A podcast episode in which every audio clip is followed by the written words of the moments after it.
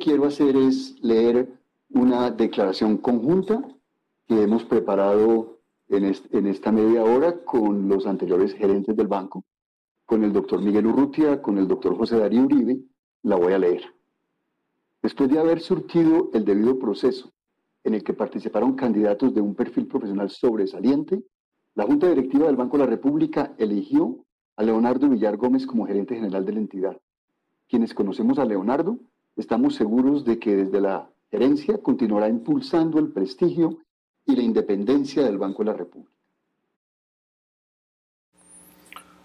Buenas noches a todos. Son las 8 y 36 de la noche de hoy, jueves 10 de diciembre del año 2020. Eh, y este es el resumen de las noticias económicas del día de hoy. Saludo a los que nos están escuchando en vivo en Radio Dato Economía, los que nos escuchan nuestro podcast en Spotify y también los que nos escuchan en YouTube. Eh, pues bueno, eh, comenzamos. Si estaban escuchando el audio de la noticia, que una de las noticias importantes del día de hoy es que ya hay nuevo gerente del Banco de la República. Una noticia bastante importante y por eso quería comenzar ahí con el, con el, con el audio. Eh, bueno, ahorita tocaremos más el tema, pero me pareció interesante los que no han escuchado en palabras de ya el saliente anterior gerente, eh, el doctor Echevarría, anunciando la elección de Leonardo Villar como el nuevo gerente del Banco de la República. Quería comenzar con esto y bueno, no hay ninguna falla de, que se me metió un audio, no, no, esto sí fue a propósito. Veremos a ver qué tal la calidad del audio, estoy haciendo unos pequeños ajustes, eh, no los que están, nos están escuchando en vivo, sino los que escucharán nuestro podcast. Vamos a ver cómo queda, espero que quede, que quede bien. Bueno, entonces los saludo a todos nuevamente, 8 eh, y 37 de la noche y hoy tenemos harta, harta información. Entonces vamos a iniciar de una vez. Bueno, entonces vamos a iniciar con el asunto de las vacunas y de nuevo vamos a comenzar con fuegos, con fuegos artificiales, fuegos o juegos ambos, porque el otro día fue un espectáculo, que es que acabé de empezar a sonar, y es que aquí donde estoy tengo un lugar donde si, si mandan se escucha todo. Eh, pero bueno, esperemos que no. Entonces vamos a comenzar, a ver si, nos dejan. Eh, vamos a comenzar con la noticia de vacunas. Y es que hoy eh, la FDA de los Estados Unidos, con una votación de 17 a 4, autorizó a la vacuna de Pfizer y, Biotech para que sea examinada para poder ser aprobada. Es decir, se aprobó por parte de la FDA, pero lógicamente sigue otro paso. Pero el más, uno de los más importantes era esta. Y la decisión de la FDA es que esta vacuna se aprueba, se autoriza eh, basado en, en que no hay unos riesgos muy claros en contra para no ser aprobada. Dice que hay algunas cosas, pero que no son tan importantes o no son tan relevantes para que no sea aprobada. Entonces es una noticia muy importante que se estaba hablando todo el día, que iba a decir la FDA. Y bueno, aunque ya sabiendo todo lo que está pasando en el Reino Unido con la misma vacuna, ¿no? que lo nombré el día de ayer, y era que habían algunas cosas adversas que no gustaban, la gente que era eh, con algún con alguna alergia, que la, que la vacuna se despertaba la alergia. Bueno, eso lo comenté el día de ayer, pero bueno, quería comenzar con esta noticia. Pasamos a Asia. Eh, recordamos todo el conflicto que habíamos tenido, que Estados Unidos iba a, bloquear el acceso a un montón de funcionarios chinos, pues el Ministerio de Relaciones Exteriores de China en la madrugada dice que va a revocar la excepción de visado para, para algunos diplomáticos estadounidenses que visiten Hong Kong y Macao. Se la está devolviendo. Eso sabía, ellos ya habían amenazado, ¿no? En que, en que la cosa iba a, cambiar en algunas cosas porque Estados Unidos estaba abusando. Bueno, lo de siempre. Y pues ahora está, eh, China pues le coloca este, esta excesión de visado para eh, algunos funcionarios de Estados Unidos. Bueno, pasamos a Europa, que es Europa hay mucho, hay varias cositas. Bueno, entonces comenzamos con la producción industrial del Reino Unido. Cambio mensual del mes de octubre se estimaba un aumento del 0.3% y terminó en 1,3%. El cambio anual está en menos 5,5%. Eh, producción industrial en Francia, mes de octubre también, se estimaba 0,4%, se obtuvo fue 1,6%. El cambio anual se fue menos 4.2%. Ambos niveles buenos, pero recordemos que lastimosamente son datos de octubre. Recordemos la segunda oleada del, COVID que ha afectado mucho desde noviembre. Entonces miraremos a ver cuánto es los cambios para los meses, para el mes de noviembre y para el mes de diciembre. Listo, y hoy tuvimos al Banco Central Europeo en acción. Eh, ¿Qué decidió el Banco Central Europeo?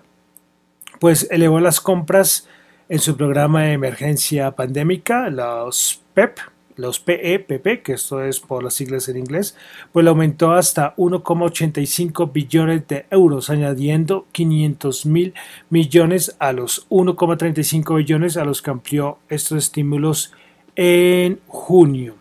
Y también eh, agregó más liquidez a la banca porque modificó amplió el número de rondas del programa de los Teletereo 3 y entonces eh, decidió ampliar esa ampliación de 12 meses hasta junio de 2022 y es el periodo durante el que se aplicarán condiciones eh, mucho más favorables para la banca. Entonces, son las dos decisiones de política monetaria y, lógicamente, la más importante, pero eso sí era muy acorde al mercado, y era respecto a los tipos de interés. Pues los tipos de interés, eh, el Banco Central eh, Europeo pues mantuvo sin cambio la tasa principal, que sigue en el 0%, la de facilidad marginal, del crédito que se mantiene en 0,25 y la de depósitos que se mantiene en menos 0,5%. El comunicado es, es mucho, mucho más largo. Pero después vino la rueda de prensa, la, rueda de prensa de Christine Lagarde eh, respecto al Banco Central Europeo. Vamos a resaltar varias cositas. Eh, Christine Lagarde dijo que la economía se va a contraer en el cuarto trimestre que la actividad del sector de servicios se frenó por completo, que la inflación permanece lastimosamente muy baja, que los datos eh, que se están llegando sugieren que la pandemia, el impacto de la pandemia a corto plazo es más pronunciado que se tenía estimado semanas antes. Eh, Lagarde también dice que hay una espera y que, hay una razón y que hay razones para creer que a finales de 2021 ya se habrá alcanzado la inmunidad de, de rebaño. Dice que la segunda, que el impacto de la segunda ola es mucho más grande de lo que se estaba esperando. Algo muy importante dice que es que ya no está pendiente del tipo de cambio, cosa que no tiene un objetivo para el tipo de, cambio, pero que sí lo está revisando. Estamos hablando respecto al euro, que, está a niveles, ya lo hemos mencionado, por niveles superiores al 1.20.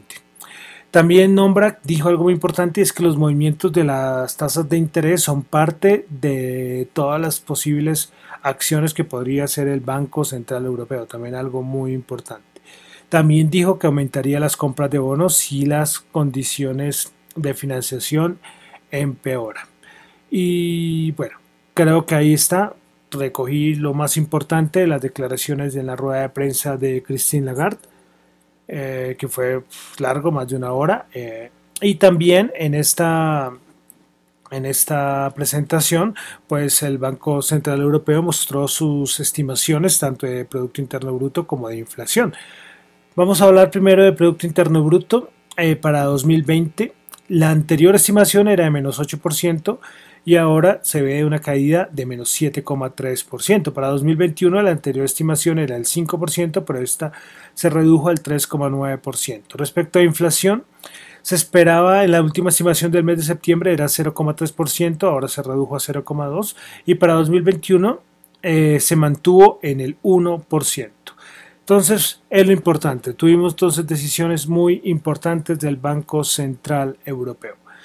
Listo, pero sigamos en Europa. Y es que Charles Michel, es que este que el, el Eurocónsul, eh, hoy habló y lo que habíamos comentado ayer era que hoy celebró que por fin se va a poder implementar el, paquete este de ayuda eh, porque Hungría y Polonia ya acordaron que sí. Ayer les dije, las, las, amenazas yo creo que les llegaron a, Hungría y Polonia y pues van a aceptar todo, todo lo, que se les propuso, ¿no? Todavía eso es algo que no sé, porque ellos hablaron con Alemania, pero no sé qué les habrán propuesto eso es un algo importante. Yo creo que tampoco así, oh, sí, me van a quitar todas las ayudas, voy a aceptarlo. No, tocará estar pendiente a ver algún, alguna cosita, de pronto algún privilegio, alguna cosita yo creo que negociaron con Alemania para que Hungría y Polonia hayan aceptado. Pero hoy Charles Michel estaba celebrando que ya pues a poder empezar a tramitar porque es un dinero, un dinero muy importante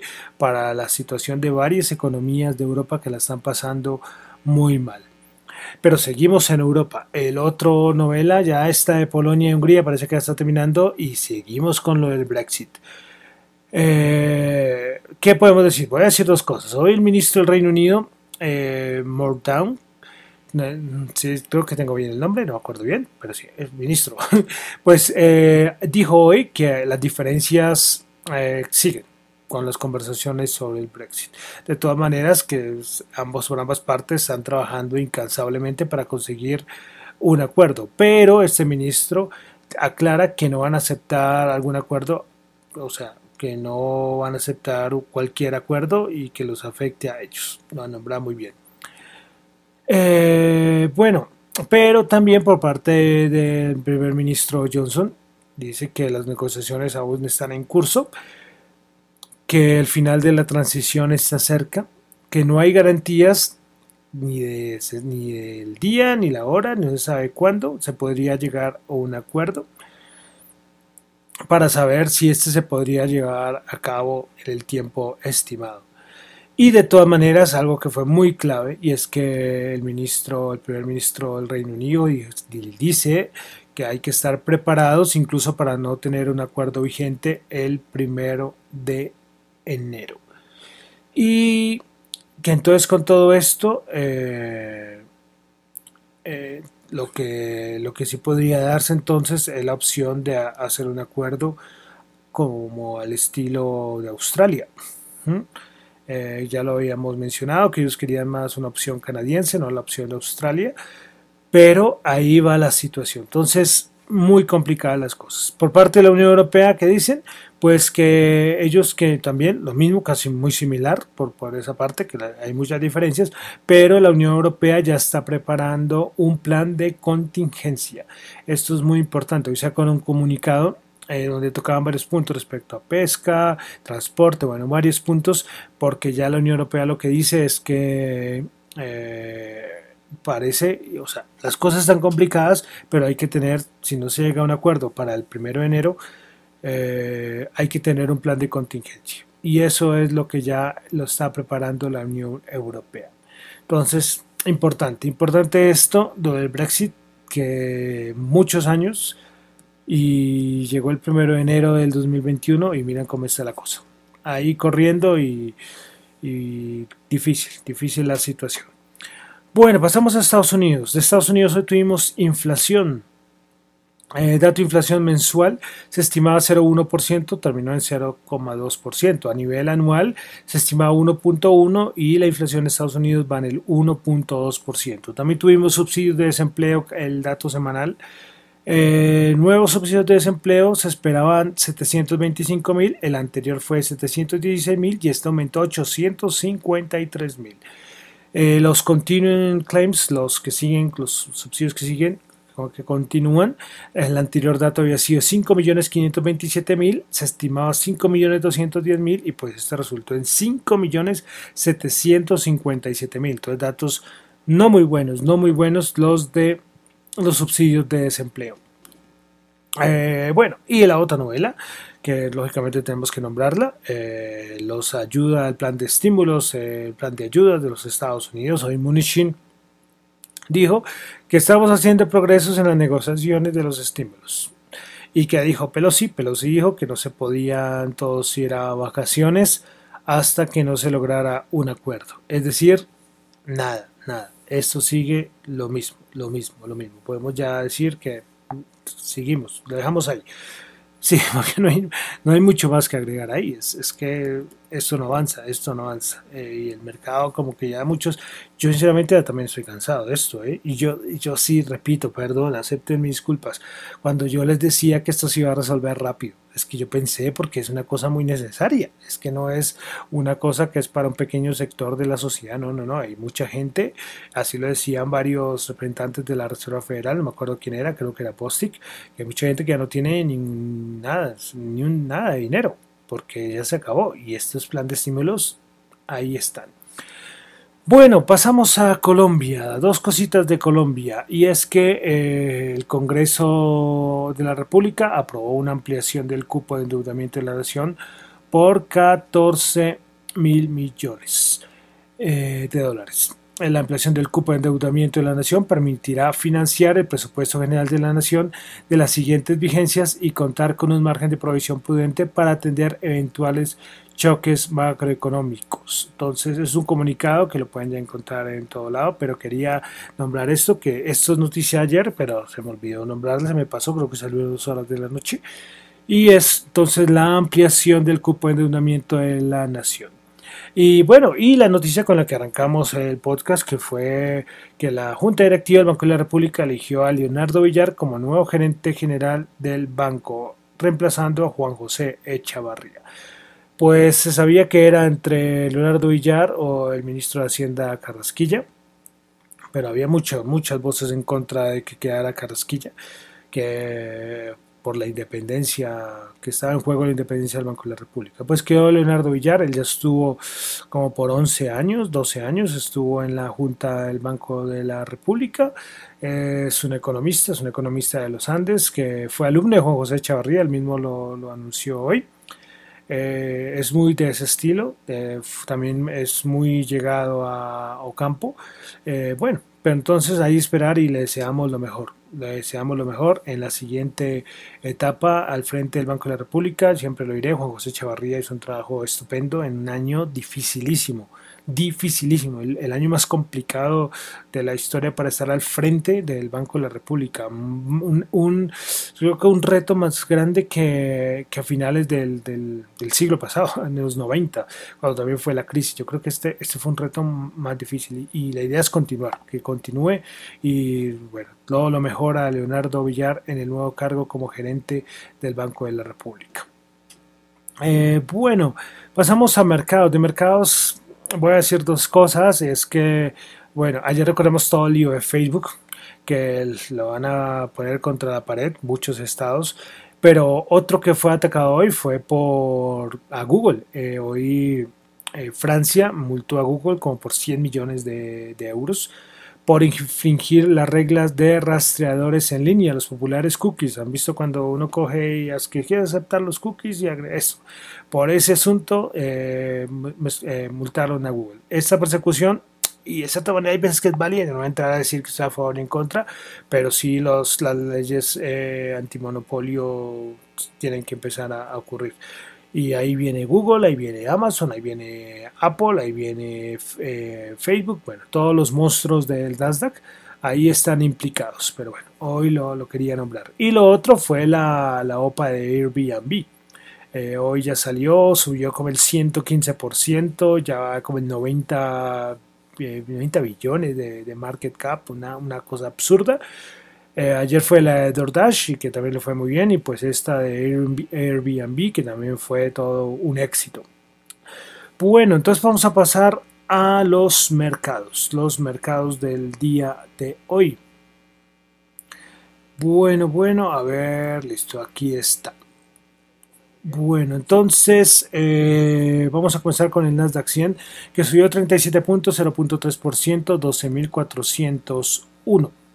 Principales ganadores del día, Starbucks 4.9, le subieron los precios objetivos a Starbucks.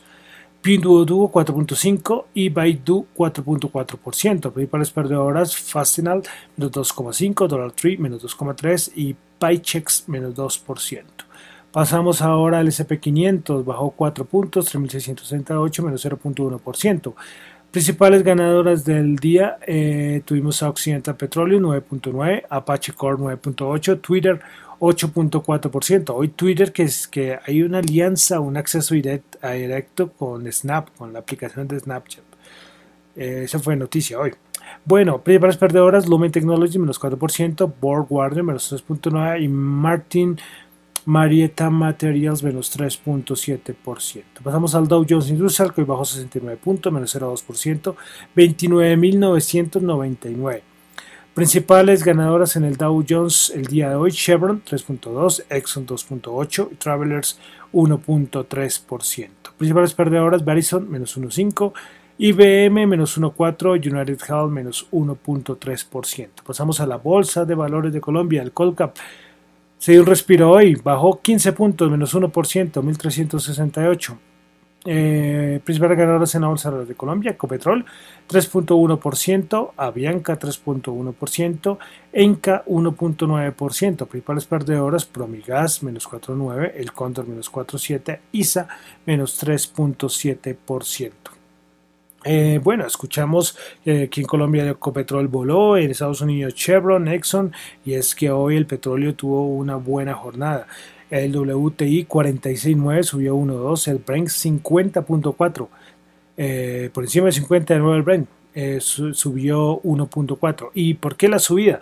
La subida, y esto lo podría haber nombrado en la parte de los mercados, pues sí, debería haberlo hecho, y es que parece que hay unos conflictos en Irak, que unos bombardeos, unos problemas ahí que ocurrieron en Irak, y esto genera nerviosismo, y siempre cuando hay nerviosismo en esta parte del mundo, afecta a los precios del petróleo. Por eso yo creo que fue la subida. Alguno escuchaba en algún medio diciendo que fue por el optimismo de las vacunas. Mm, eh, bueno, eh, son los medios, de pronto lo hice de una manera muy general, pero esto de que salió en las horas de la madrugada sí pudo afectar mucho al petróleo.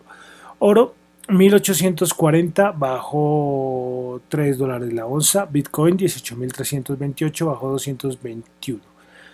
Y para finalizar, tasa representativa del mercado, el dólar 3.448 bajó 17.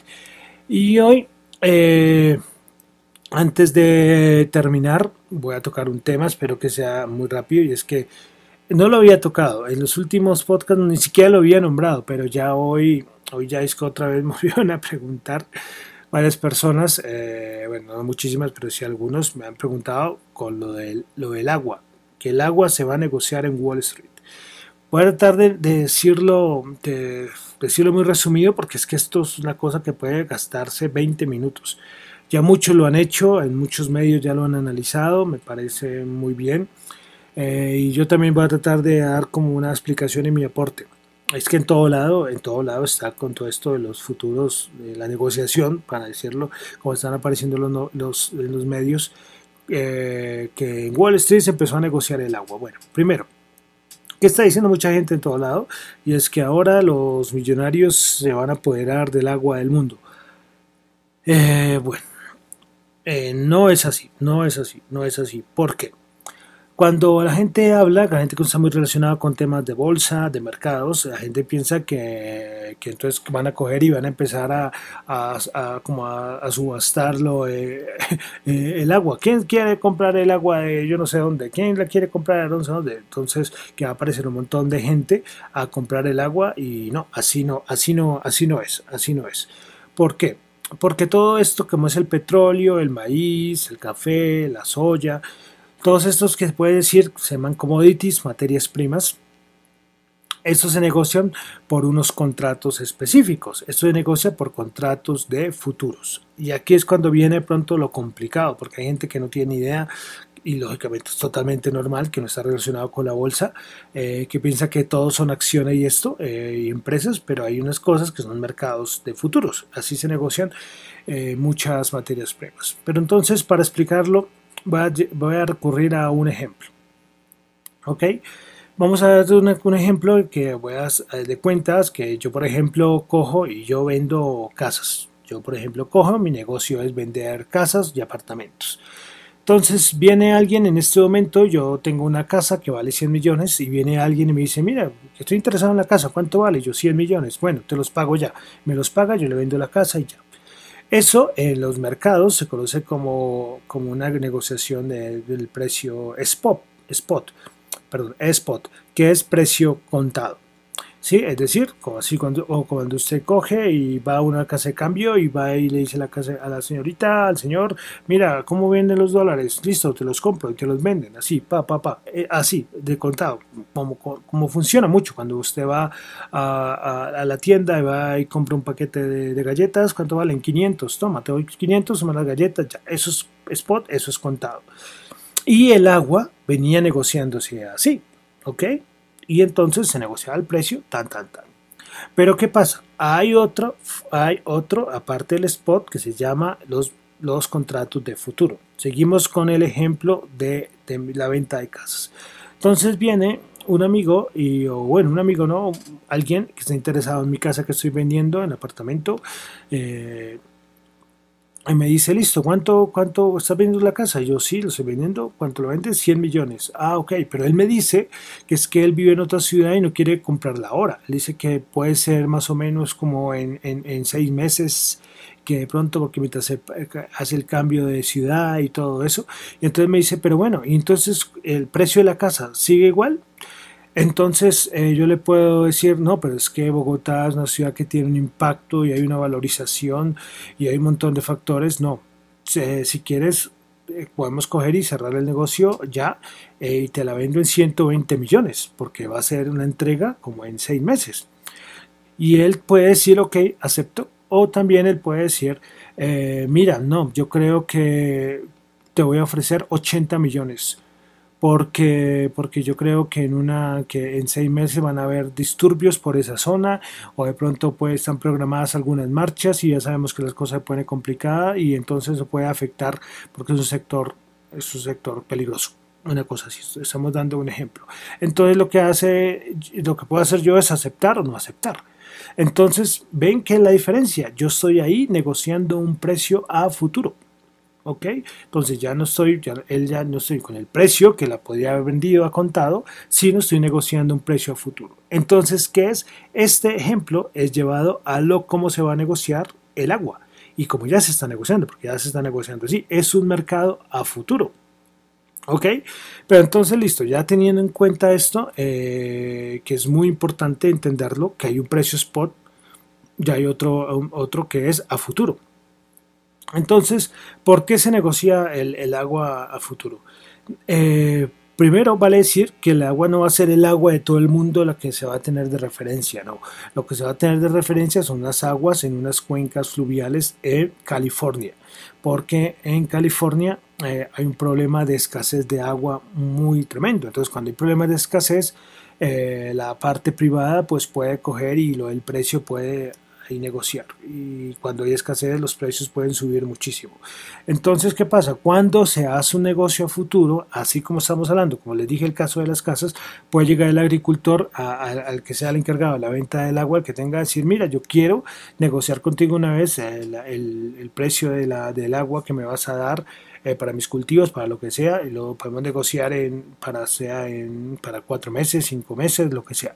Entonces ya se vuelve como una estimación y un manejo de los precios mejor para este tipo de, personas, de este tipo de empresarios, lo que sea. Entonces ahí es cuando ven la cosa. Entonces eh, esto tiene un análisis, como pueden, les di el análisis de la parte financiera, pero tranquilamente esto puede llevar a, a un análisis ambiental.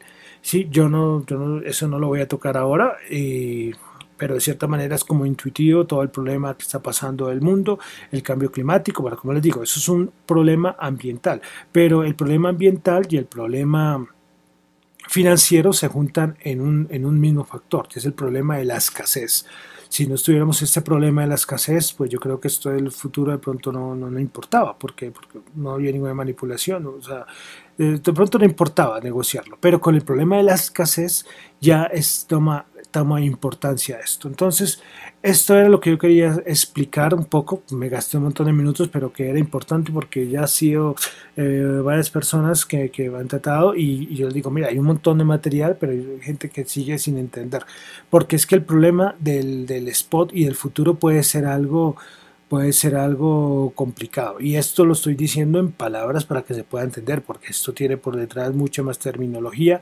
pero como siempre lo he dicho, acá en el resumen de noticias económicas, la idea es explicar las cosas que se entiendan muy fácil, muy fácil, porque esto, si fuera una cosa solo de bolsa y gente experta, pues hombre, eh, se manejaría otra terminología, hasta una de pronto una terminología que ni siquiera yo mismo manejo, pero esto es para que lo escuche cualquier persona, cualquier persona. Esto no es un podcast de, de bolsa, sino es un podcast de noticias económicas y la economía nos afecta a todos y este año quedó 100% comprobado.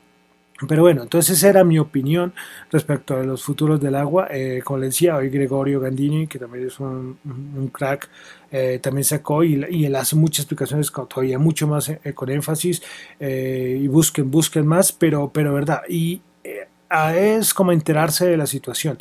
No es quedarse solo como con, con todo el...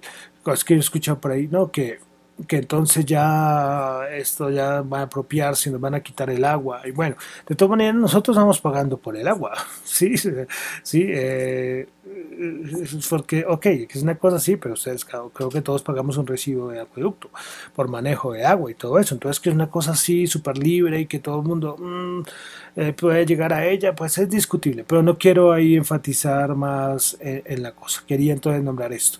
Finalmente quiero decir que, que, en Colombia no se sabe si algún día no puede ser que se llegue a, a, negociar un futuro del agua. Como le digo, esto se va a negociar en el mercado de Estados Unidos.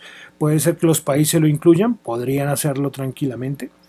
Eh, aquí en Colombia lo que los futuros que más se negocian es el, de, el del dólar. Esos son los futuros que más, que más movimiento tienen. Pero en otros países, como les digo, se negocia de todo de todo, de todo, de todo. Entonces ya ahí traté de, dar como una explicación. Eh, hoy el podcast muy largo, yo sé, pero era muy importante. Y listo, ya con esto termino. Entonces, mi nombre es John Torres. Recuerden que esto no es ninguna recomendación de inversión, eso son solamente análisis, opiniones, reflexiones personales. Esto no es para nada ninguna recomendación de inversión. Entonces me encuentran en Twitter en la cuenta arroba Chu y en la cuenta de arroba Dato Economía. Muchísimas gracias.